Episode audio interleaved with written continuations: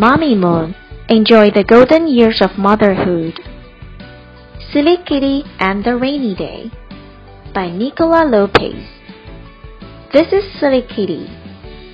Silly Kitty lives with his human Emma. When Emma is with her friends, Silly Kitty has to find things to do. He goes outside. Today is a rainy day. Silly Kitty catches the rain on his tongue. Flip, flip, flop. Silly Kitty jumps in a puddle. Splish, splish, splosh. Silly Kitty leaps over the rain, gushing out the drain pipe. Whoosh, whoosh, whoosh.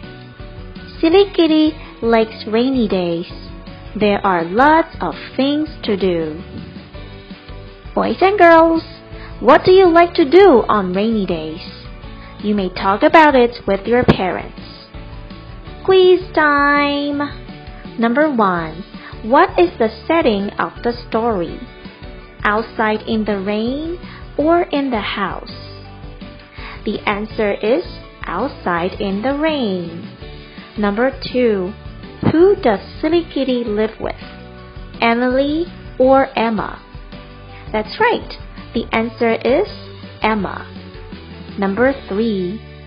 What was the weather like? Rainy or sunny? The answer is rainy. Number four. What did Silly Kitty jump in?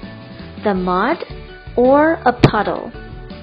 That's right, a puddle. Number five. Why does Silly Kitty like rainy days? There is nothing to do or there are lots of things to do? That's right. There are lots of things to do.